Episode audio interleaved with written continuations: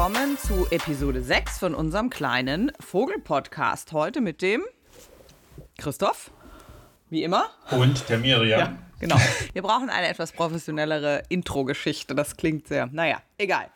Ähm, ich werde mich vordrängeln. Ja, man kennt uns doch aber jetzt schon. Ja, wir müssen uns aber trotzdem vorstellen, theoretisch können wir neue Hörer dazu gewinnen. Ja, das wollen wir ja auch. Genau. Oh. Ich werde mich jetzt auch gleich mal vordrängeln. Ich habe nämlich streberhaft recherchiert ähm, und wir hatten zwei offene Fragen in der letzten Folge. Wobei ich die eine beantworten kann, die andere tatsächlich nicht. Ähm, ich fange mit der Enttäuschung an. Diese Geschichte mit diesen 5000 Strophen Rotschwänzchen, wer da was wie erforscht hat, ich habe es nicht wirklich rausgefunden. ja, sollte einer der Zuhörer da mehr wissen, er möge es uns bitte mitteilen.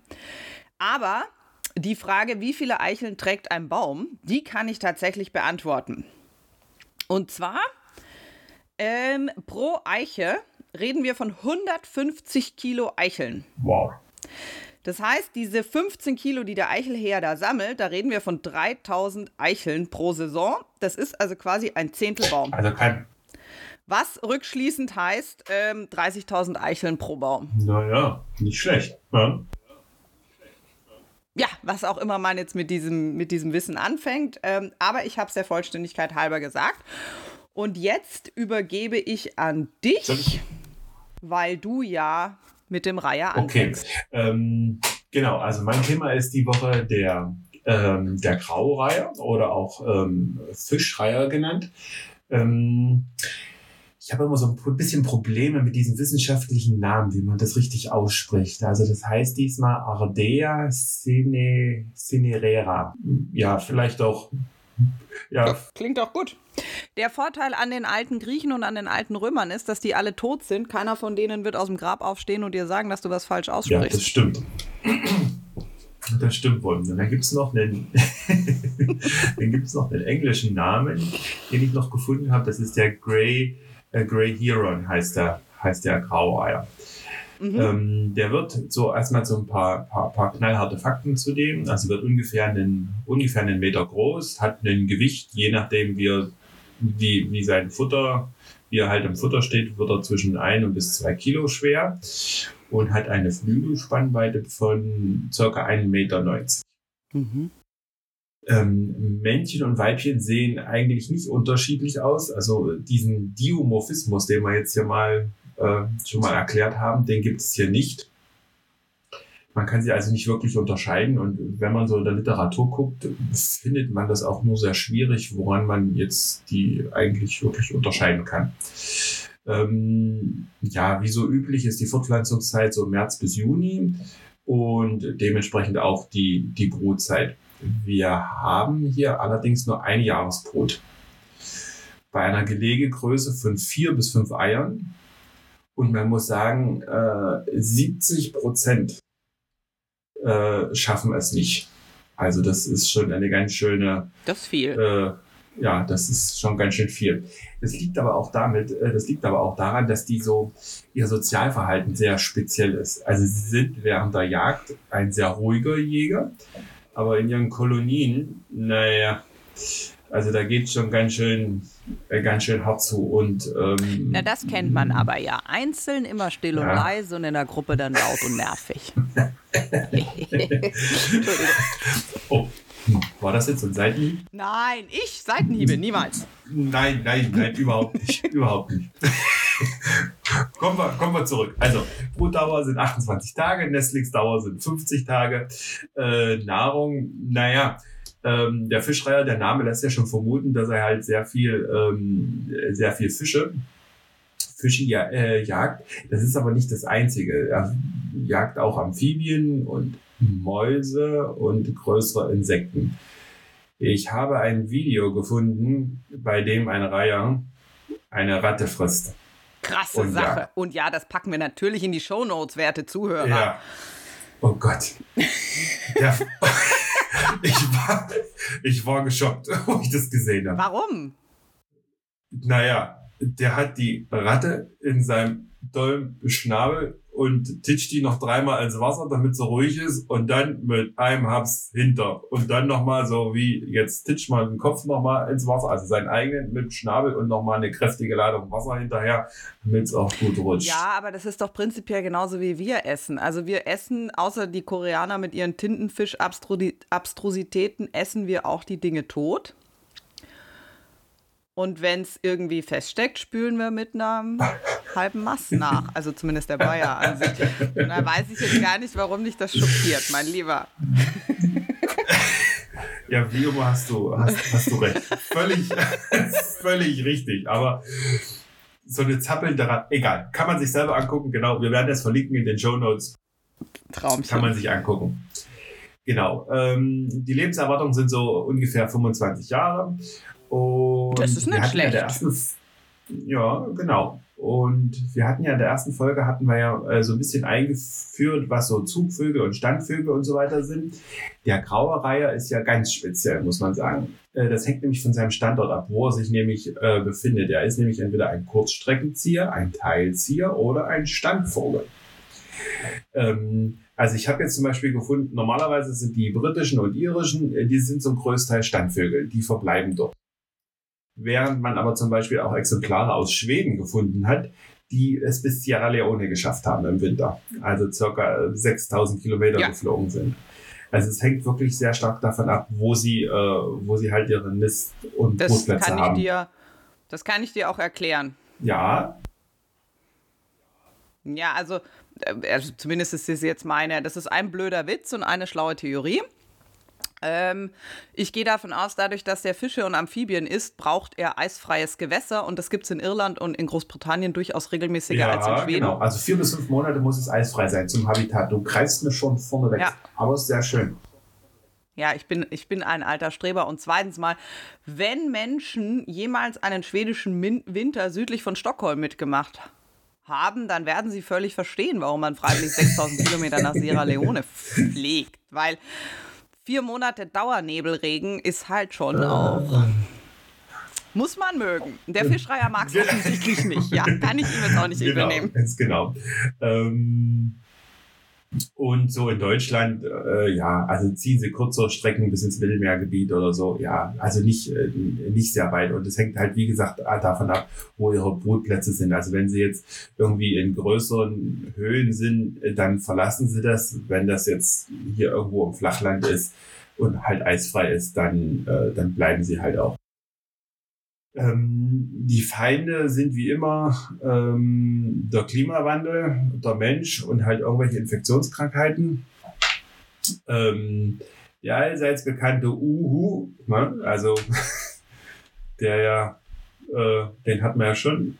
Der Uhu wird gemobbt und der jagt halt auch sehr gern andere Vögel. Ähm, dann. Der Uhu jagt ja, den Fischreiher? Genau.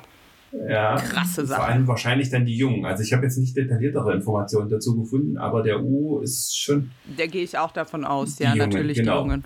Und auch die Raben sind da auch, Raben und Krähen sind da sehr, äh, ja, sind, gehören halt auch zu den Feinden. Ja, kennt man.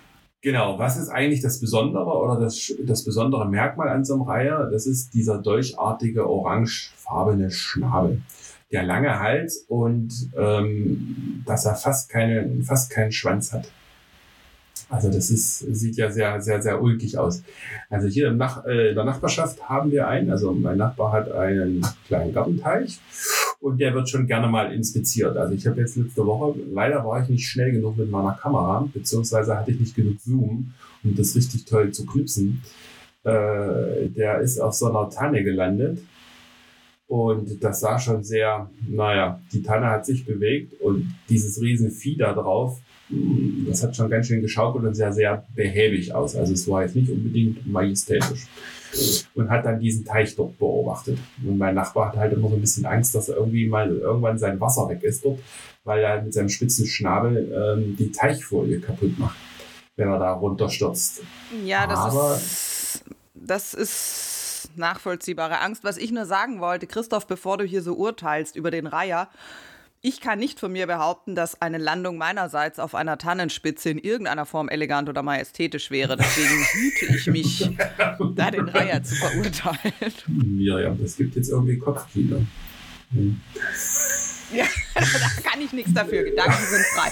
Noch leben wir im freien westlichen Teil der Welt. Gedanken so richtig frei sind wir, äh, haben wir wieder ja, den Seiten genau. zu Corona. Wir machen ja diesen Anti-Corona-Podcast. Egal. Gut, machen wir weiter. Ähm, ähm, genau, dann haben wir so in Europa finden wir so 210.000 bis 290.000 Brutpaare nur in Europa. Also das ist schon genau, das ist nicht schon nicht schlecht, und ähm, der ist auch relativ geschützt. Also ähm, da komme ich nachher nochmal dazu, wenn es dann halt ums ums ums Essen geht. Mhm. ja, kommt eigentlich auch weltweit vor äh, der Reihe ähm, der Graureiher vor allem im Eurasien und in Afrika. Aber äh, der Reiherarten findet man auf der ganzen Welt, außer in der Antarktis. Da, ja, wie du schon gesagt hast, äh, ist es mit der, mit der Eisfreiheit halt so eine Sache, wobei das ja vielleicht auch sich irgendwann erledigt hat. Äh. Mittelfristig auf jeden Fall, ja. So, was haben wir dann für Reiherarten? Die können wir ganz kurz aufzählen. Also wir haben den Graureiher, den Nachtreiher, den Purpurreiher, den Rallenreiher, die Rohrdommel. Ich glaube, die Rohrdommel ist was relativ Kleines, habe ich gesehen. Dann gibt es den Seidenreiher, ja. Silberreiher und die Zwergdommel. Genau. Ja. Die dürfte noch kleiner sein, um diesen schlechten Witz zu bringen. Ist das jetzt was für unseren Jingle? Können wir da jetzt ein Jingle spielen für so ein. Nee, für schlechte Witze habe ich noch keinen Jingle. Ich habe erst drei Jingles. Wir, wir müssen uns da vorarbeiten. Okay. Ähm, zum Aussehen des, des Reihers oder des Graureihers kann man sagen, dass, das, dass die Stirn und der Oberkopf halt äh, weiß, weißes Gefieder hat, äh, der Hals grau-weiß ist und, äh, und der Rücken halt so aschgrau mit weißen, mit weißen Bändern. Er hat schwarze Augenstreifen und ähm, drei, lange, drei lange schwarze Schopffedern. Das sind so die, ja, die, die äußerlichen Merkmale. Dann hat er drei lange Vorderzehen, die am schnellsten Bein irgendwie angewachsen, angebracht. Wie sagt man das am besten? ähm, ja, weit außen. Sich befinden. Sich befinden, genau, das klingt sehr neutral. und die relativ weit auseinander gespreizt sind, äh, das braucht er halt, weil das verhindert halt das Einsinken im, im weichen Untergrund, wo er sich halt, wo er sich halt befindet. Und warum, er, warum das so ist, das erkläre ich nachher nochmal beim Thema Jagd. Dann muss man sagen, hat er eine sehr verkümmerte äh, Bürzeldrüse, aber er muss ja sein Gefieder regelmäßig fetten und das macht er mit sogenannten Puderfedern, die er an der Brust und in den Leisten hat. Ähm, und wenn ihm halt danach ist oder wenn er halt denkt, er muss jetzt hier sein Gefieder irgendwie putzen, reibt er mit dem Kopf an diesen Federn und zerbröselt die damit. Und dieses Pulver, was durch dieses Zerbröseln entsteht, ist sehr, sehr fetthaltig und das verteilt er dann halt über den Körper und kann sich davor halt vor diesem, vor dieser Nässe und so weiter schützen. Also nicht wie sonst, Guck. genau, also das ist halt anders wie bei, nennen wir es jetzt noch. Wie bei den meisten Wasservögeln, genau, ja. Genau, also das ist Puderfedern ist hier so. Ähm, Geil. Die wachsen halt auch ständig nach und fallen halt auch während der Mauser nicht aus. Also das ist, ja, war das halt mhm. ähm, regelmäßig braucht. Äh, kommen wir zum Thema Fortpflanzung. Miriam, was denkst du? Ist der eher monogam oder ist er eher. Also, ich gehe davon aus, dass der eine saisonale monogame Beziehung führt. Ja, genau. Also, das ist richtig. Ähm, sie, sie sind halt monogam und bauen aber zusammen ihr, äh, bauen zusammen ihr Nest. Ähm, das Nest ist ein sehr großer und eigentlich sehr instabiler, äh, also instabiles Nest. Also es sieht sehr sehr, naja, chaotisch halt aus. Habe ich übrigens noch Bilder. Ähm, ja, ja, muss ich dir noch schicken für unser, für unser, für unser Instagram-Account. Ja. Vom Nest habe ich noch Bilder extra aus einer Drohne von oben aufgenommen. Jetzt aber. Ja, da sind auch Junge drin, glaube ich. Aber die, ja, das hat dann mit der Drohne und so nicht richtig von der Qualität her nicht. Aber wir gucken, wir gucken uns die nochmal an. Haben wir, haben wir noch was. Haben wir noch was im Petto. Ähm, genau, also die, die Nester werden vor allem in Baumwipfeln halt gebaut. Und wenn man jetzt denkt, das ist halt so ein Wasservogel und der nistet vielleicht auch im Schilf, das kommt sehr, sehr selten vor. Das gibt es schon mal, aber nicht, äh, kann man schon finden, aber meistens eigentlich in Bäumen. Die nisten halt oben. Ähm, das Männchen besorgt hier das Nistmaterial und wenn die sich halt in so einer Kolonie befinden, das ist das, was ich vorhin schon gemeint habe, die sind halt auch sehr aggressiv untereinander. Ähm, die kämpfen nämlich sich, äh, die kämpfen nämlich auch ums Nistmaterial, klauen anderen Vögeln das Material und die klauen sich das Nistmaterial auch untereinander.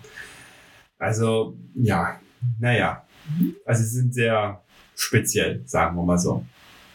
Nicht nur der Mensch ist dem Menschen ein Wolf, offensichtlich ist der Reiher dem Reiher auch ein Wolf. Also. Ja, das klingt übrigens wieder. Wobei das langsam irgendwie garstig gegenüber den Wölfen wird, weil das sind nicht solche Arschis. Ja, wo Wolf ist ja hier, glaube ich, bei uns auch irgendwie ein spezielles Thema. Aber der Wolf ist kein Vogel und deswegen brauchen wir jetzt, glaube ich, oder? Ja, der Wolf ist kein Vogel. Also wenn da nichts Besseres kommt, wird aber der Sendungstitel, mein Lieber. Das kann ich dir jetzt schon garantieren. Äh, ich schreibe das mal auf. Der Wolf ist kein Vogel. Knallharte Erkenntnisse zum Sonnabend. ja, genau. ähm, Alte Nester werden halt, um zum Thema Nest zurückzukommen, ähm, alte Nester werden auch häufig wieder besetzt, werden dann halt so ein bisschen ausgebessert und, ähm, und dann geht's, geht's wieder von vorne los. Ähm, die Gelege bestehen aus vier bis fünf Eiern, aber das hatte ich glaube vorhin schon, die allerdings mhm. so im Abstand von zwei Tagen dort, dort gelegt werden. Mhm. Ähm, die Eier sind ja so hellblau-grün und haben, sind nicht wirklich irgendwie glänzend, also ja, kein Osterei quasi. Also wir müssen mit diesem Tendenz-Body-Shaming aufhören. Es gibt überhaupt keinen Grund, glänzende Eier zu legen. Liebe Reiher, es gibt keinen Grund, glänzende Eier zu legen. Ihr seid gut, so wie ihr seid. ähm, und dadurch... und weil sie ja halt auch alle zwei Tage gelegt werden, schlüpfen sie natürlich auch dann äh, asynchron quasi. Ja. Ähm, sie werden halt auch durch beide Eltern gefüttert und fangen dann an, so nach den 30 Tagen ungefähr fangen sie an zu klettern, äh, bewegen sich halt schon mal auf den Bäumen herum und können deswegen halt, weil sie nicht flugfähig sind, sondern erst ab 50 Tagen ungefähr flugfähig werden. Wenn sie halt natürlich aus dem Baum runterfallen, äh, dann war's das halt. Ja? Und deswegen ist da auch die Sterblichkeit so hoch. Ach, okay. Genau, und außerdem, wenn es da so ein bisschen heftig zugeht in so einer Reiherkolonie, dann können auch schon mal die Jungvögel irgendwie drunter, ähm, drunter leiden. Ja. Das ist dann wie bei Walrössern, glaube ich. Wenn die sich kloppen, dann müssen die Jungen, wenn sie im Weg sind, sind sie auch Opfer. Ach so, ja. Ist das auch so? Mhm. Ja. Ähm, gut, dann haben wir noch ein bisschen was zur Reiherkolonie ähm, und zur Verbreitung. Also sie haben relativ geringe Ansprüche an ihr, an ihr Habitat. Das hast du, das wesentlich, den wesentlichen Fakt hast du eigentlich schon genannt. Also sie müssen Zugang zum Wasser haben und das sollte vier bis fünf Monate im Jahr halt nicht gefroren sein, dass sie halt dort entsprechend jagen können. Ähm, wichtig ist halt auch, dass sie, dass es Flachwasserzonen gibt, weil Deswegen kann ich meinen Nachbarn beruhigen. Also sobald wie der Teich ein bisschen tiefer wird, kann der Reiher jetzt quasi nicht mehr jagen. Also er braucht flach, weil er nur an der Oberfläche quasi jagen kann. Also wenn er sich jetzt da runterstürzt mit seinem großen Schnabel, wird er die Teichfolie höchstwahrscheinlich nicht kaputt machen, weil er, wie gesagt, nur am Flachwasser, so am, am Rand quasi jagen kann. Also da braucht man, glaube ich, keine Angst haben. Mhm.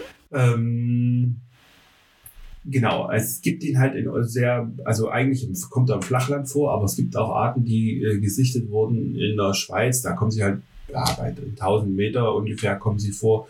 Und man hat sogar in Armenien und in Indien teilweise 4.000 bis 6.000 Meter, in 4.000 bis 6.000 Meter Höhe sogar noch Reiher äh, noch, äh, noch Nisten sehen. Also das ist schon sehr, sehr unterschiedlich. Aber dann sind sie natürlich halt im Winter, im Winter dort weg.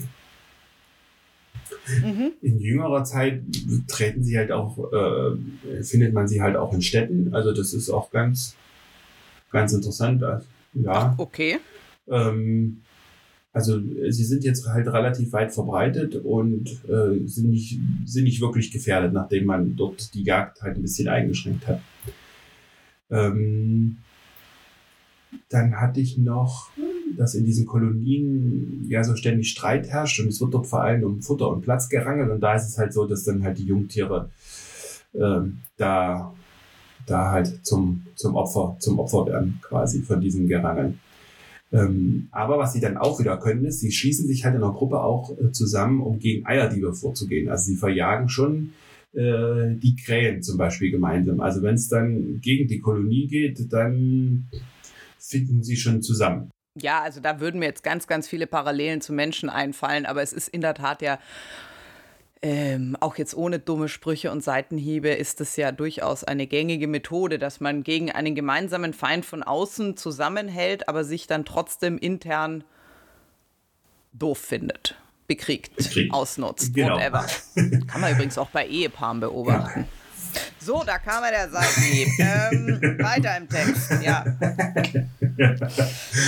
ähm, ja, das hatten wir ja auch schon bei dem, äh, bei dem Uhu ne? und bei den Rotkehlchen, ja. sowas letzte Woche. Die, da war das ja, da, äh, nicht Rotkehlchen, Rotschwänzchen, da war es ja auch so, dass die gemeinsam halt gegen, äh, gegen Uhus und ja. so weiter vorgehen. Und ich dort, sag ja immer, äh, so ein gemeinsames ja. Feindbild ist schon nicht schlecht. Also der Populismus, ja, äh, ja naja, also ist ja so, oder?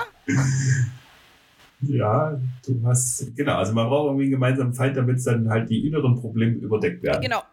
Gut, ähm, dann kommen wir noch zum Thema, äh, wie der Reiher jagt. Da habe ich auch noch sehr interessante, sehr interessante Dinge gefunden. Also ich hatte ja schon eins mit der, mit der Ratte erwähnt. Ähm, aber das sind auch noch ganz andere. Die Strategie, wie er das macht, ist sehr interessant. Also erstmal erstmal jagt er Tag und Nacht. Es ist zwar eher, er ist zwar eher tagaktiv, aber es, es kann auch nachts irgendwie schon mal äh, irgendwelche, in irgendwelchen Teichen jagen. Das ist schon, das ist schon zu beobachten. Ähm, und er braucht so 300 bis 500 Gramm Nahrung pro Tag. Mhm. Und das ist halt so, das ist halt lebende Nahrung und die verschlingt er halt komplett. Also es wird nicht erst irgendwie zermahlen oder irgend sowas, sondern Klappe auf oder Schnabel auf und ja. runter damit ähm, die Jagdstrategie ist doch recht überlegt, muss man sagen. Also er, über, er ist halt sehr still, wenn er auf der Jagd ist, kann sich an Stellen einfach so dastehen und beobachten und dann wird die Beute überrascht und stürzt aus sich los und durchbohrt sie zum Teil und dann zack, hinter mhm. damit. Wenn er im Wasser jagt, macht er das ganz speziell. Hat man vielleicht schon mal gesehen, wenn er so ähm, am, am Wasserrand steht, macht er halt die Flügel, breitet er die Flügel aus. Warum macht er das? Miriam, hast du das andere konntest du von auch so toll herleiten? Weißt du das jetzt? Wegen dem Schatten wahrscheinlich. Oh, Miriam, ich bin begeistert. Ja, genau. ich weiß, I have my moments.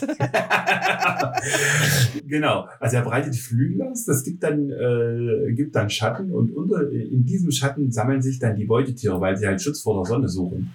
Und das nutzt er halt aus und dann zack drauf. Außerdem hat er dadurch, äh, dadurch gibt's dann halt keine Reflexionen im, im Wasser, so dass er dann halt besser und gezielter, äh, gezielter vorgehen kann. Mhm. Also das ist schon sehr, sehr, sehr angepasst und sehr, sehr spezialisiert, finde ich.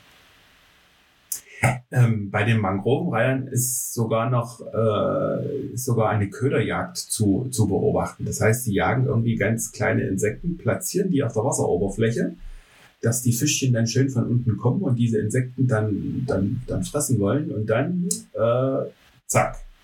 Gefickt eingeschädelt. Genau. Ganz genau. Ähm, weil er muss das halt, wie, wie gesagt, so machen, weil er halt nur im flachen Wasser und äh, an der Oberfläche mhm. halt jagen kann. Und deswegen braucht er halt auch diese komischen Füße, dass es halt so ein bisschen auseinander steht, dass er halt natürlich in dem, in diesem Flachwasser dort halt nicht, äh, nicht einsinken und versinken kann. Ähm, dann habe ich noch, äh, ja, der ist ja natürlich nicht nur Jäger, sondern er ist ja auch Opfer äh, der Reihe. Ähm, und der wird halt auch teilweise bejagt durch den Menschen. Ja, der natürlich. Reihe an sich, äh, der Reihe an sich ist als wild zu, äh, als wild zu klassifizieren im, im Sinne des Jagdgesetzes. Ich habe mich auch mal ein bisschen was zum Jagdgesetz dazu gefunden hat aber zum größten Teil ähm, ganzjährig Schonzeit. Das heißt, es ist irgendwie eine Einzelerlaubnis notwendig, um, äh, um, um ihn zu schießen. Und es gibt solche äh, Ver, wie heißt das, Vergrämungs, Vergrämungsabschüsse, ja. um ihn halt in bestimmten Gebieten halt loszuwerden, um Teichwirtschaften zu schützen. Da hat natürlich der NABU schon wieder protestiert, findet man dann. Aber sowas, ähm, sowas gibt es. Ja. Warum jagt der Mensch einen Graureiher? Aus zwei Gründen. Nahrungskonkurrenz genau. und Essen. Genau. Dann sind wir nicht bei, unserem, bei unserer beliebten Rubrik. Kann man den Graureiher essen? Warte, warte, hier kommt jetzt der Jingle.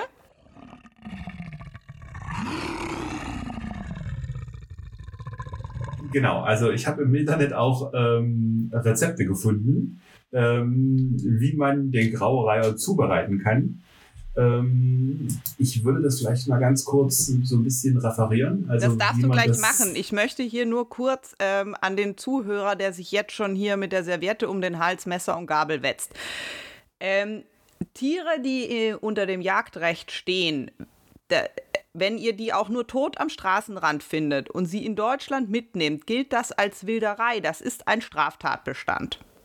Nur so. Des Weiteren möchte ich den Tipp geben, dass tote Tiere, die ihr am Straßenrand findet, bitte nicht essen sollt. Das kann ungünstig sein.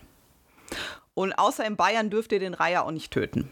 Genau. Jäger reagieren nämlich nicht besonders ähm, erfreut drauf, wenn ihnen jemand ihr Jagdrecht streitig macht. Ja, das ist. ja.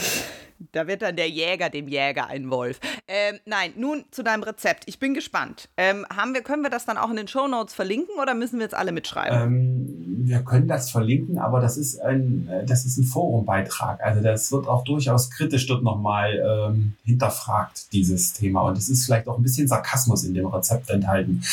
Das mag durchaus sein, aber ich gehe davon aus, also ich, ich mache das gleich wie der, wie der werte Podcast von, von Vrind. Wer redet, ist nicht tot. Ähm, ich gehe prinzipiell davon aus, dass unsere Zuhörer schlau sind und da können wir auch sarkastische Forumbeiträge verlinken. genau. Ähm, also man muss die, die, also es geht vor allem, man isst hier die, die, die Brüste des Graueis. Also man muss die erstmal, erstmal irgendwie aus dem Tier herauslösen, wie auch immer das geht, weil wenn man das geht ganz einfach. Willst du das erklärt haben? Äh, ja, warum nicht? Also das ist ja die Vorarbeit dafür. Also das geht tatsächlich einfach, weil du kannst auch Wildenten zum Beispiel brustfiletieren, ohne sie rupfen zu müssen. Ähm, diese Vögel, wenn du sie auf den Rücken legst, kannst du zwischen den zwei Brustfilets diesen Mittelknochen spüren. An diesem entlang schneidest du mit einem scharfen Messer, das ist prinzipiell empfehlenswert, scharfe Messer zu verwenden, entlang und fährst dann diese komplette Brustform entlang und löst so das Filet aus dem Vogel aus und hast dann am Ende eine noch befiederte Karkasse, über die sich im Zweifel der Fuchs sehr freut. Wow. Weil ich gebe das zu bedenken, einen Vogel zu rupfen ist eine Kackarbeit. Ja, das äh, kann ich mir vorstellen. Das macht man, glaube ich. Die werden dann gebrüht und sowas, war und dann irgendwie. Äh, Jein, also ich habe, ähm, als ich nach meiner ersten Entenjagd, habe ich tatsächlich eine dieser Vögel selber gerupft und wenn die in Anführungszeichen noch warm sind, dann rupfst du die auch relativ schnell, aber es ist trotzdem eine Scheißarbeit. Danach habe ich die immer filetiert und bei den meisten Wildvögeln ist es so, dass es sich sowieso nur lohnt, die Brüste zu essen, weil am Rest nichts dran ist. Also genau, das wird ja auch in dem Rezept extra erwähnt. Also du solltest, ähm, der Rest ist also quasi nicht zu, äh, ist, ist irgendwie nicht zu verwenden, man isst halt nur die Brüste irgendwie. Ja. dazu muss man die halt ein bisschen grob schnetzeln. Schön mit Zwiebelstreifen in der Pfanne anbraten. Und wie bei solchen Rezepten darf man natürlich ein bisschen Alkohol, mit ein wenig Alkohol das Ganze ablöschen. Also hier wird jetzt so Scotch oder Cognac oder Weinbrand empfohlen, mit dem man das machen kann. Ähm, dann noch ein bisschen Geflügelbrühe oder, naja, so gekörnte Brühe noch dazu und Sahne, weil Fett darf ja auch nicht fehlen. Ja? Ähm, dann so 15 bis 20 Minuten köcheln lassen, Soße binden, Salz, Pfeffer, fertig. So, und sie empfehlen hier noch Reis dazu. Weiß nicht, ob man jetzt dazu Reis essen muss, aber ähm, ja, so. Das weiß ich auch nicht, aber ich persönlich würde jetzt erstens mal danke für das Rezept und zweitens mal würde ich jetzt hier meinen zweiten Jingle einspielen. Und zwar habe ich mir einen extra Jingle gemacht für ähm, biblische Auswüchse, weil irgendwie enden wir ja immer dann doch bei der Bibel.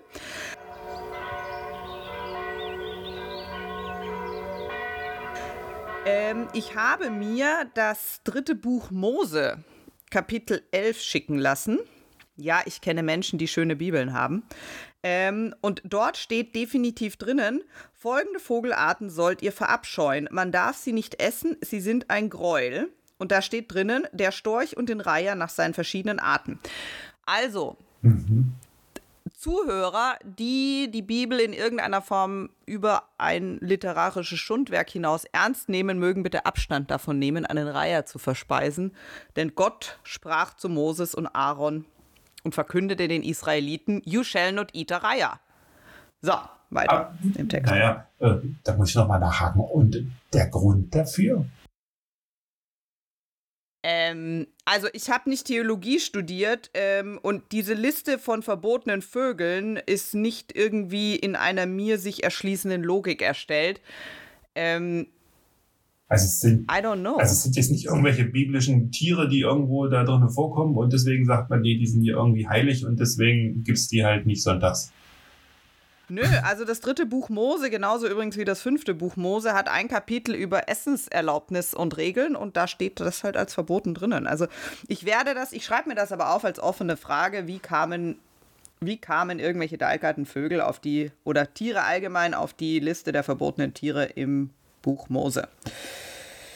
Genau. So. so. und damit möchte ich nämlich eigentlich schon fast den, die Überleitung zu dir machen, Miriam, weil hier steht nämlich noch in dem Beitrag drin, ähm, dass man dieses Rezept adaptieren kann.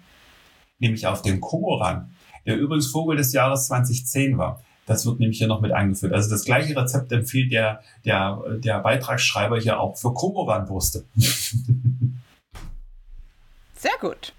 Ich gucke nochmal nach, warte. Äh, genau, also das waren, genau, das waren so die wesentlichen Infos und wie immer sind wir am Ende irgendwie doch wieder beim Essen gelandet.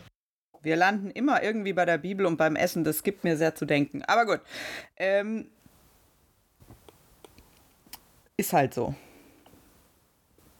Ja. In Zeiten der Pandemie kann man auch ein bisschen biblisch werden und essen muss man immer. Genau. Genau. Ähm, ich könnte, ich werde jetzt dieses hingeworfene Stöckchen mit der Tatsache, dass der Vogel des Jahres 2010 war, nicht aufnehmen, weil da komme ich nämlich später noch in meinem Kormoran-Vortrag dazu. Ich komme jetzt erstmal zu der Kategorie Again What Learned. Mhm. Ähm, und früher Wobei ich jetzt nicht weiß, was, also früher war jetzt nicht im letzten Jahrhundert oder so, sondern bis vor wenigen Jahren waren die Reiher auch noch mit den Kormoranen und den Tölpeln und Fregattvögeln und weiß der Kuckuck was für, für Viechern und den Pelikanen in der Ordnung der Pelecaniformes. Aber dank der mitochondrialen und nuklearen DNA-Analyse konnte man feststellen, dass die nicht miteinander verwandt sind. Die sind also jetzt in unterschiedlichen Ordnungen haben aber durchaus Ähnlichkeiten und Gemeinsamkeiten der Kormoran mit dem Reiher.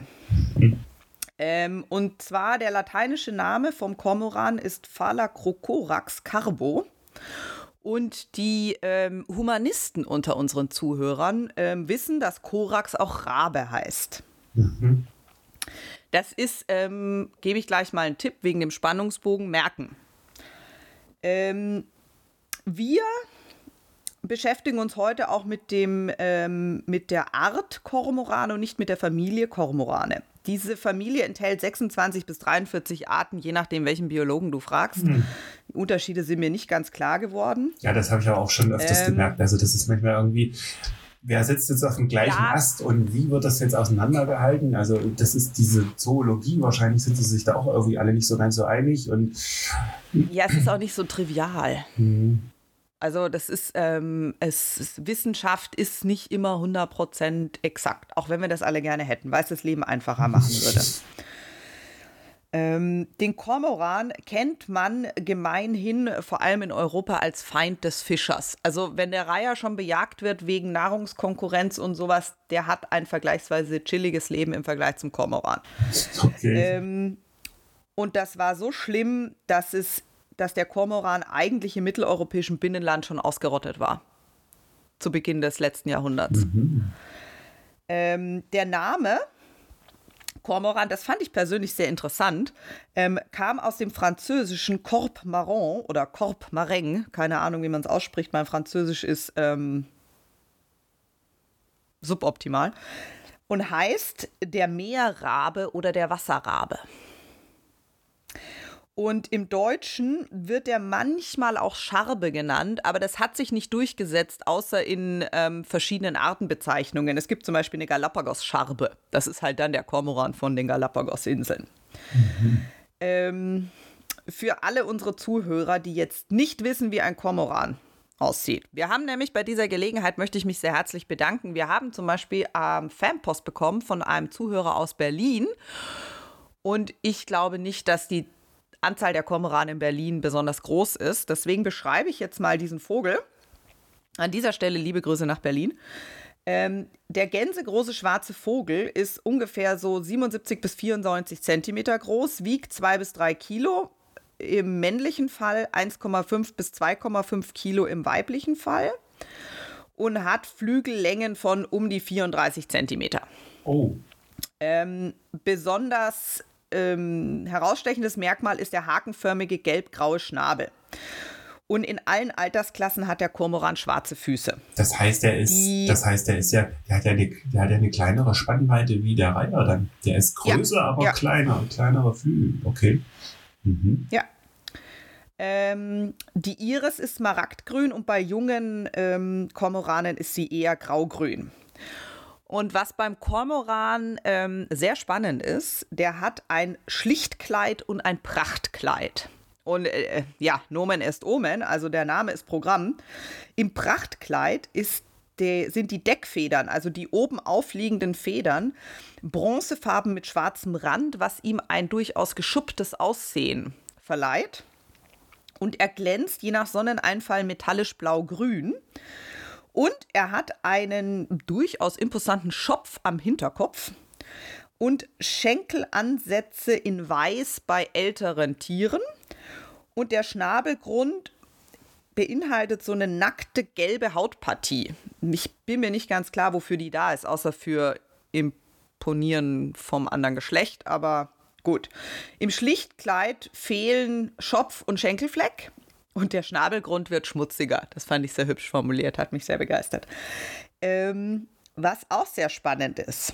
Da muss ich nochmal nachhaken, wann, wann wird das verwendet? Also wenn er jetzt am Wochenende ausgehen will oder wie, dann zieht er das Prachtkleid ja, an. Und in der Brutzeit, in der, also wenn die, wenn die, wenn die Balzzeit haben, dann hat er das Prachtkleid und ansonsten das Schlichtkleid. Mhm.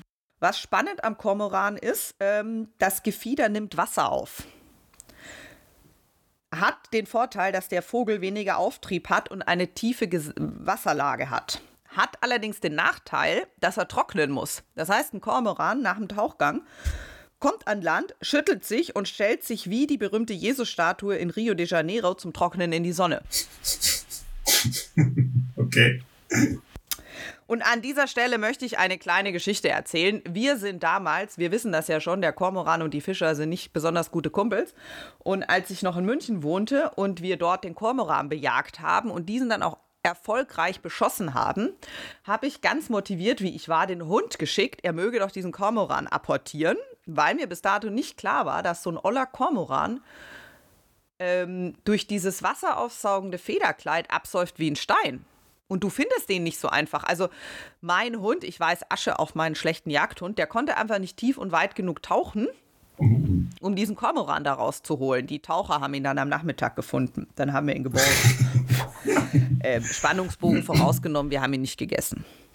Ähm, die werden bis zu 20 Jahre alt. Also das ist selten, dass sie über 20 Jahre alt werden, aber es gibt in Deutschland durchaus Exemplare, die 21 Jahre alt wurden. Und sie erreichen im Flug eine sagenhafte Fluggeschwindigkeit von 55 Stundenkilometer. Ja, nicht schlecht. Mhm. Und das ist an sich ein stummer Vogel. Aber in den Kolonien ähm, hat der tief krächzende Laute, die ungefähr wie Kro, Kro, Kro klingen. Oder das. Wie war das, Miriam? Ich habe es nicht ganz gehört. Gro, gro, gro. ah, okay. So.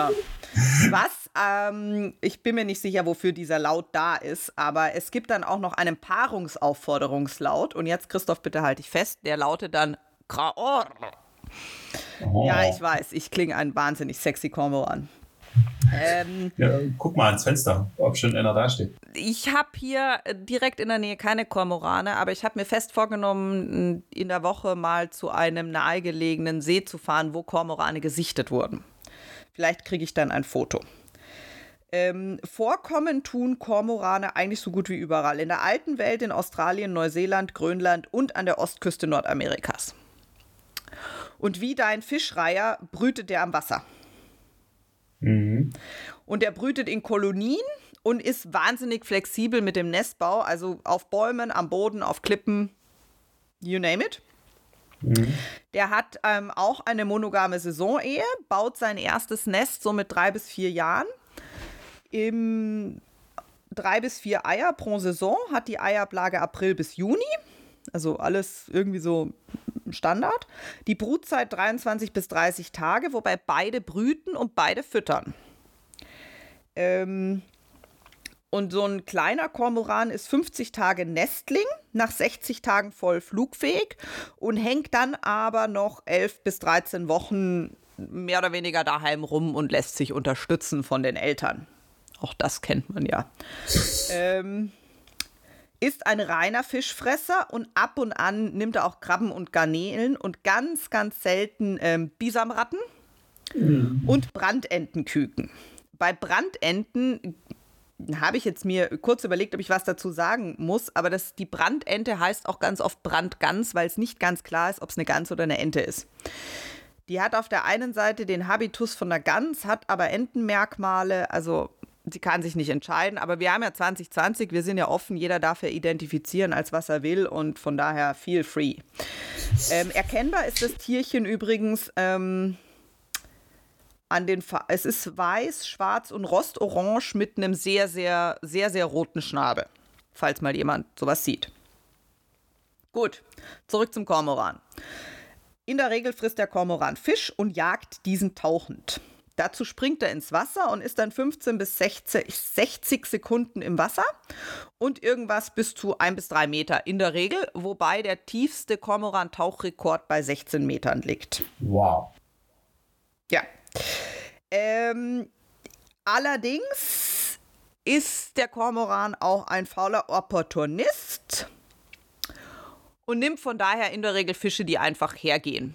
Was leider Gottes dazu führt, dass die Fischer ihn scheiße finden, weil der zum Beispiel in Bayern halt gerne Karpfen, Barsch und Rotauge frisst. Mhm. Ähm, und dann kommen wir jetzt in den Teil, ähm, der immer durchaus tendenziell ein wenig politisch und dünneisig wird. Denn der Kormoran hat laut den Fischern keine Feinde. Was natürlich völliger Quatsch ist, weil der Feinde hat wie alle anderen. Also den Waschbär, den Mink, den Fuchs, den Habicht, Seeadler, den berühmten Uhu, mm, ja. Möwen und die berühmte Krähe. Mm. Und natürlich den Menschen. Weil Fischer prinzipiell behaupten, der Kormoran würde ganze Fischarten ausrotten Wobei ähm, es wohl ein Statement der deutschen Bundesregierung war, die in dieser Aussage keinerlei Beweise sieht und keinerlei wissenschaftliche Grundlage dafür sieht. Aber im Laufe dieses Podcasts wird klar werden, der Kormoran ist ein umstrittenes Tierchen. Ähm, und seit der zweiten Hälfte des 17. Jahrhunderts ähm, ist der Mensch der Meinung, den Kormoran absolut bekämpfen zu müssen. Man könnte schon fast es einen totalen Krieg gegen den Kormoran nennen. Mhm. Das führte dazu, dass ähm, in den 1830er Jahren Soldaten dazu eingesetzt wurden, um den Kormoran in Deutschland oder dem, was damals Deutschland war, zu bekämpfen. Es wurden Abschutzprämien ähm, ausgesetzt für das Töten von Kormoranen.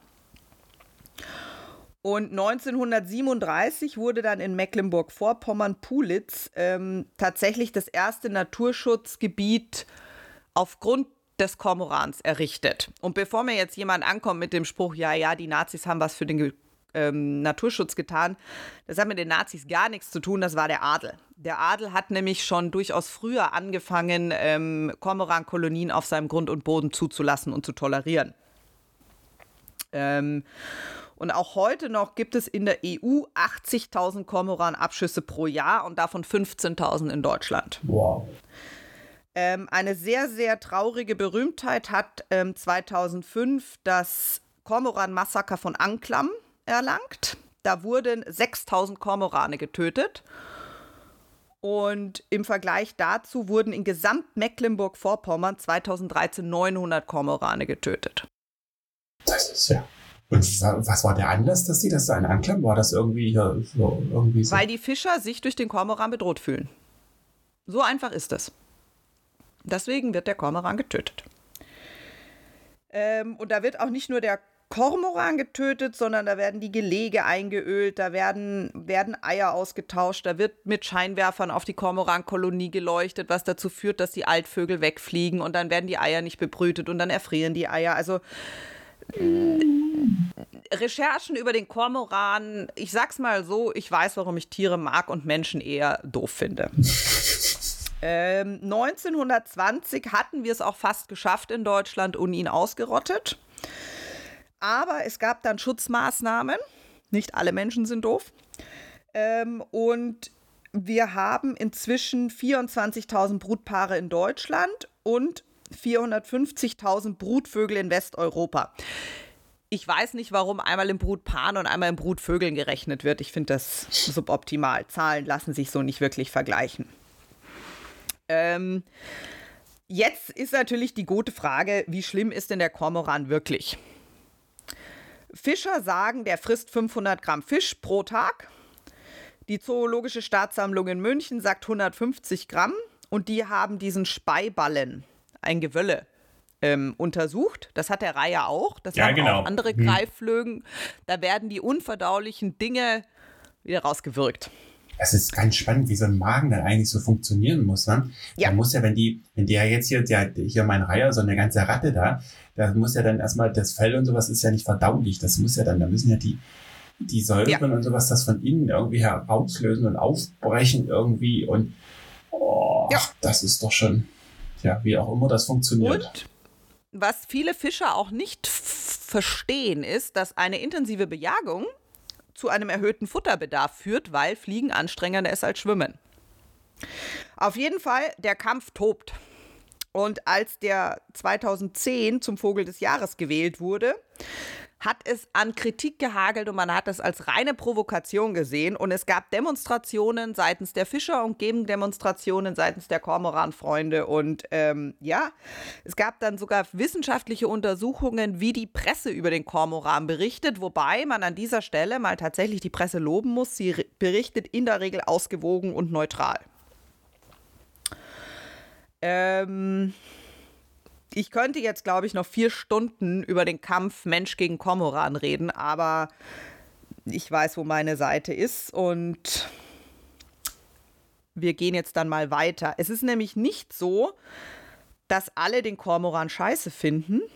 Es gibt gerade in Asien Leute, die mit Hilfe des Kormorans jagen. Mhm. Ähm, das macht man in Asien seit dem dritten Jahrhundert. Das hat man in Mazedonien wohl schon seit dem 5. Jahrhundert vor Christus gemacht. Allerdings habe ich da keine ordentlichen Quellen gefunden. Und da nimmt man zahme Kormorane und setzt denen Ringe oder Schnüre um den Hals und so können diese Kormorane jagen, können aber diese Fische, die sie dann jagen, nicht schlucken und geben sie den Fischern. Ist jetzt diskutabel, ob das ähm, tierschutzrechtlich relevant ist oder nicht. Aber das gab es überall auf der ganzen Welt. Es gab auch Funde in Peru, die zeigen, dass man es dort so gemacht hat. Ähm, in Japan ist es heute eine reine Touristenattraktion. In Indien und China wird es teilweise noch tatsächlich zum Nahrungserwerb gemacht, weil auch, ähm, ja, Achtung hier Religionsbashing, Hindus und Buddhisten sich insofern selbst bescheißen und sagen, die sind ja Vegetarier, mhm. aber dadurch, dass ja der Kormoran diesen Fisch tötet und jagt, können sie ihn dann essen. Was insofern Quatsch ist, weil wenn du einen Auftragsmord in Auftrag gibst, wirst du trotzdem dafür strafrechtlich belangt. Also wenn du Vegetarier bist, bist du Vegetarier, du kannst dich jemand anders töten lassen. Aber das nur. Ähm, und in Europa hat der Adel im 16. Jahrhundert das, die Kormoranjagd als Hobby gesehen. Also nicht die Jagd auf Kormorane, sondern die Jagd mit Kormoranen. Das klingt schon spannend, ja. Also. Ja, das ist sehr spannend. Das hat allerdings auch so seine Schwierigkeiten, weil man muss ganz ehrlich sagen, wenn du jetzt also rausgehst und dir einen Kormoran fängst, um den dann abzurichten, das ist eine zeitaufwendige und mühsame Angelegenheit, weil du musst dich mit dem jeden Tag zwei bis drei Stunden beschäftigen. Oh, naja. Äh, und wenn du nicht ein europäischer Adeliger im 16. Jahrhundert bist, hast du keine zwei bis drei Stunden, um dich mit so einem bescheuerten Kormoran zu beschäftigen. Das Problem ist, wenn du dir Kormorane züchtest, dann verlieren die ihre Brutinstinkte und du brauchst dann zusätzlich Hennen, die dann diese Kormoraneier bebrüten. Also es ist alles nicht so simpel mit der Kormoranjagd. Man merkt es überdeutlich. Ähm, Jetzt kommen noch ein paar Facts. Es gibt unter den ähm, Kormoranen auch Albinos. Die sind aber leider in der Regel blind und taub und überleben deswegen nicht wirklich lange in der freien Wildbahn. Sind die dann weiß? Ja, also völlig pigmentfrei. Mhm.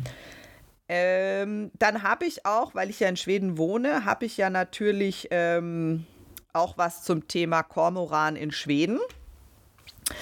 Garantiert gab es den Kormoran schon im 16. Jahrhundert in Schweden. Es gab aber jetzt ähm, Ausgrabungen und da ist man sich fast sicher, dass es 900 bis 1000 nach Christus schon Kormorane in Schweden gab. Ähm, Im 19. Jahrhundert gab es dann den Kormoran nur noch in Skåne oder Blekinge, das ist eher Südschweden. Und 1909 war er quasi ausgerottet in Schweden. Man sieht, der Schwede an sich ist auch nicht schlauer als der Deutsche. Ähm, aber seit 1940 erholen sich die Bestände wieder und das sieht man daran, dass 1985 haben 1670 Paare in Schweden gebrütet, 1989 4800 Paare mit 10 Kolonien und 2005 35.000 Paare und 190 Kolonien. Das wird wieder. Also es geht aufwärts genau. für den Kormoran in Schweden. Ähm, und dann habe ich noch einen interessanten Fun Fact auf der norwegischen Wikipedia-Seite zum Kormoran gefunden, wobei es mir nicht ganz klar ist, ob sich das jetzt nur auf Kormoran Guano bezieht oder auf allgemein Guano.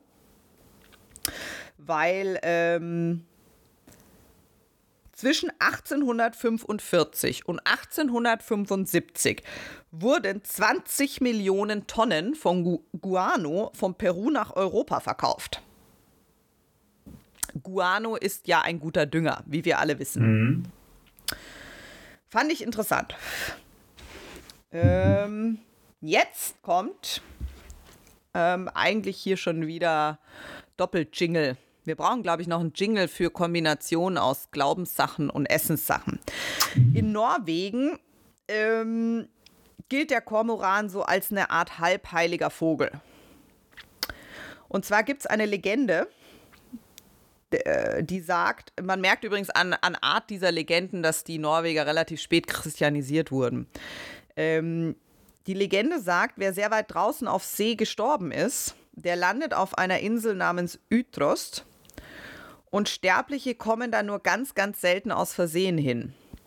Und wenn du also weit auf See gestorben bist, verbringst du die Ewigkeit auf Ytrost und besuchst ab und an dein altes Zuhause in Gestalt eines Kormorans. Ähm, und irgendwie hat es dazu geführt, dass wenn eine Kormorankolonie in der Nähe von deinem Dorf brütet, dann wird es als Glückszeichen gewertet in Norwegen.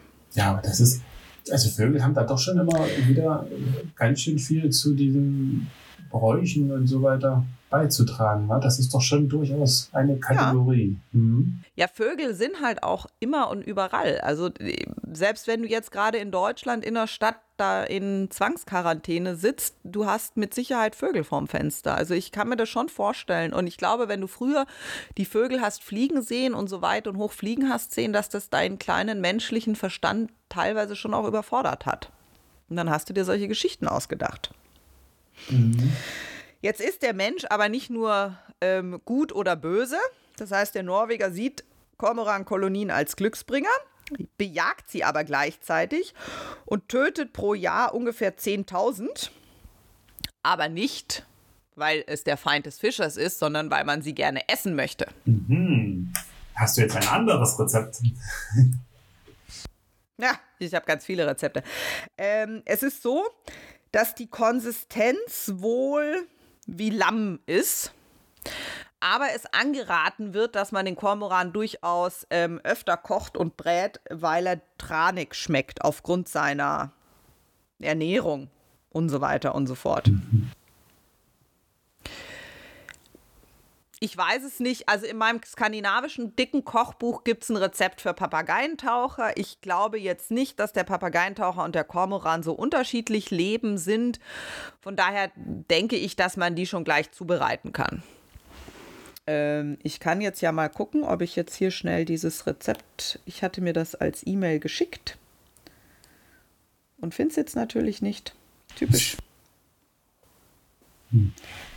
Ähm, ich werde es aber auf jeden Fall verlinken. Ja, das ist schon, ne? also da bin ich auch. Und was die, was die Norweger halt oft machen, ist, wenn sie Kormoran essen, ist, dass sie ihn relativ lange abhängen lassen und dass sie ihn beizen. Dann kriegst du halt diesen tranigen Geschmack auch genau, raus. Genau, Beizen, das habe ich vorhin auch noch in diesem, das habe ich auch noch gelesen, dass das sehr häufig dann auch noch irgendwie gemacht wird. Mhm. Beim Reiher. Und äh, das Rezept, was ich habe, ist, du sollst halt diese Brustfilets trocknen. Alles Fett weg. Also du musst wirklich, wirklich, wirklich das Fett wegtun, weil im Fett sammelt sich natürlich dieser tranige Geschmack. Ähm, und dann ähm, ordentlich Butter in die Eisenpfanne und dann ähm, braten, bis er braun ist. Und dann kommen die ins, ins Ofenrohr bei 150 Grad, bis sie ein bisschen äh, sich aufblähen. Und dann wartest du quasi noch fünf Minuten und dann nimmst du sie raus. Dann sind sie innen drinnen rosa und zart und saftig und äh, ja, ich weiß nicht so richtig, was jetzt der Norweger an sich dazu empfiehlt. Es wird davor gewarnt in diesem norwegischen Forum, dass es ähm, sehr leicht trocken werden kann und man empfiehlt im Zweifel einen Topf draus zu machen. Ein Topf geht immer. Hast du schon mal sowas gegessen? Ähm, Kormoran, nein. Allerdings, und jetzt kommt Achtung wieder mein Bibeljingle.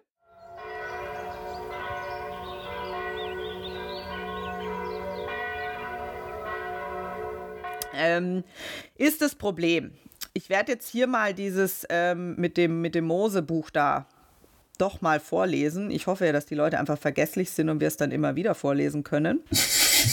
Also, der Herr sprach zu Moses und Aaron und redete also zu ihnen. Verkündet den Israeliten.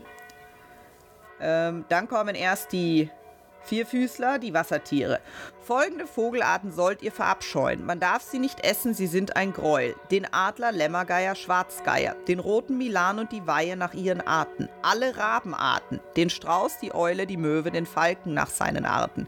Das Käuzchen, die Fischeule und die Ohreule. Die weiße Eule, die Dole und den Aasgeier. Den Storch und den Reiher nach seinen verschiedenen Arten. Den Wiedehopf und die Fledermaus. Mhm.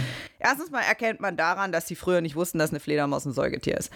Zweitens mal ist die große Frage, wenn da steht alle Rabenarten, zählt dann der Meerrabe als Rabenart oder ist der Kormoran kein Rabe? Hm. Ähm, ich gehe davon aus, wenn man bibeltreu sein will, sollte man es sich sparen. Genau, dann im Zweifel dann bleiben lassen. Genau. Ähm, wenn man jetzt sagt, ähm, Bibeltreue ist mir egal und das Alte Testament ist mir sowieso egal, dann feel free. Ähm, wobei ich nicht weiß, ob mich Kormoran tatsächlich so reizt. Muss ich ganz ehrlich sagen. Also ich habe jetzt hier mal nebenbei mir so ein paar Bildchen wieder angeguckt. Also so ein junger Kormoran, der sieht ja schon ganz schön niedlich aus. Also ich ja, das, aber die meisten Tierbabys sehen niedlich aus. Also das ist ein, ja. ein, ein, dünnes Eis, sich darauf zu versteifen, dass man nur Dinge isst, die nicht niedlich aussehen, weil kleine Schweinchen sehen niedlich aus, kleine Kühe sehen niedlich aus. Also ich habe die Kühe hier auf der anderen Seite auf der Weide und wenn die kleinen Kälbchen da über diese Weide hoppeln und poppeln, dann also ja, weiß ich nicht, ich finde die knuffig. Ja, man darf das, glaube ich, man darf die persönliche Bindung dazu nicht so stark werden lassen. Ja, deswegen hat doch schon, wie, hat, wie hieß er? John Wayne gesagt, gib deinem Pferd keinen Namen, du weißt nicht, ob du es essen musst. Genau, ja. hm.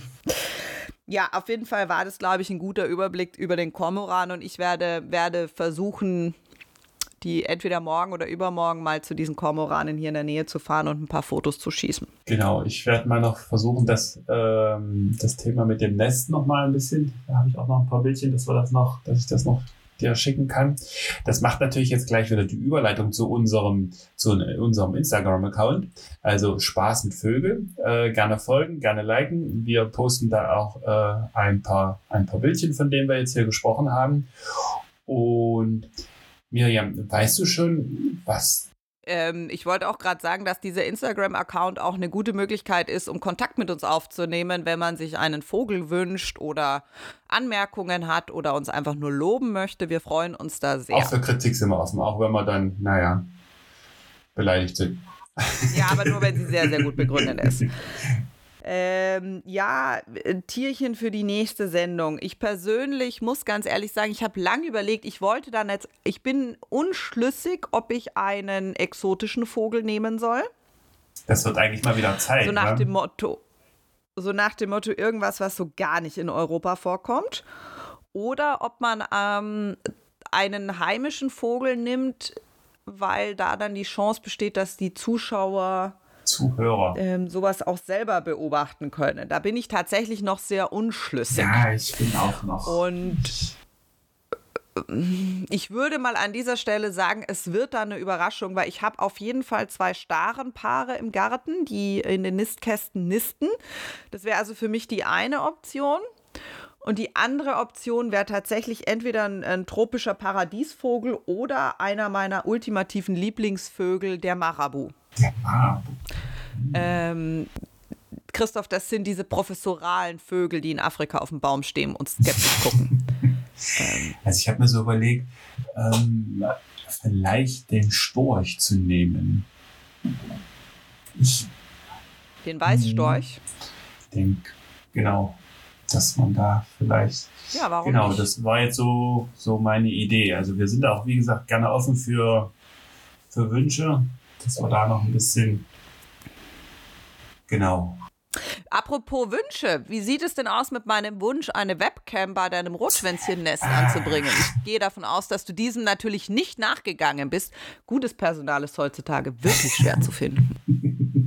Ja, ich kann dir aber sagen, sie sitzt schon da drin. Ich habe jetzt noch nicht geguckt, ob sie schon Eier gelegt haben, aber es ist sehr geordnet. Also das Nest sieht auf jeden Fall anders aus wie das, wie das von einem Reiher. Also das ist sehr schön geordnet, sehr sauber alles ringsrum. Ähm, also das Rotschwänzchen ist mehr so die Marie Kondo unter den Vögeln. Ja, quasi. Gut, dann müssen wir das, ja, das mit der Webcam. Okay, wenn wir hier fertig sind, werde ich mich gleich zu äh, Amazon, oh nee, hm, zu einem großen Internetversandhandel begeben und äh, mal gucken, ob ich da so, ein, so, eine, so eine Kamera finde, mit der ich das dann halt machen kann.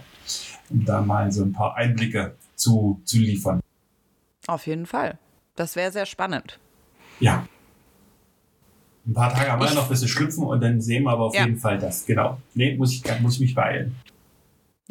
Also ich bin ja tatsächlich, ich bin gerade auf der Jagd nach ähm, ähm, Kormoran-Fotos und immer auch noch auf Eichelheer-Fotojagd, aber der lacht mich auch immer noch aus. Und ich habe entdeckt, dass bei uns im Dörfchen ein Turmfalke sich wohl rumtreibt und den werde ich natürlich auch versuchen zu fotografieren. Ja, das ist jetzt, das hat alles so einen gewissen Anspruch mittlerweile jetzt hier gewonnen. Also ich war jetzt auch an der Elbe unterwegs und habe da versucht, äh, so einen Reiher ja, zu knipsen leider mit mäßigem Erfolg nur. Dann war irgendwann die Speicherkarte voll, dann hat der Zoom nicht gereicht und ach, dass ich dann irgendwann frustriert das Ganze abgebrochen habe. Sagt der Mann mit der Drohne. Aber nun gut, Christoph, ich danke dir für diesen wunderschönen Podcast.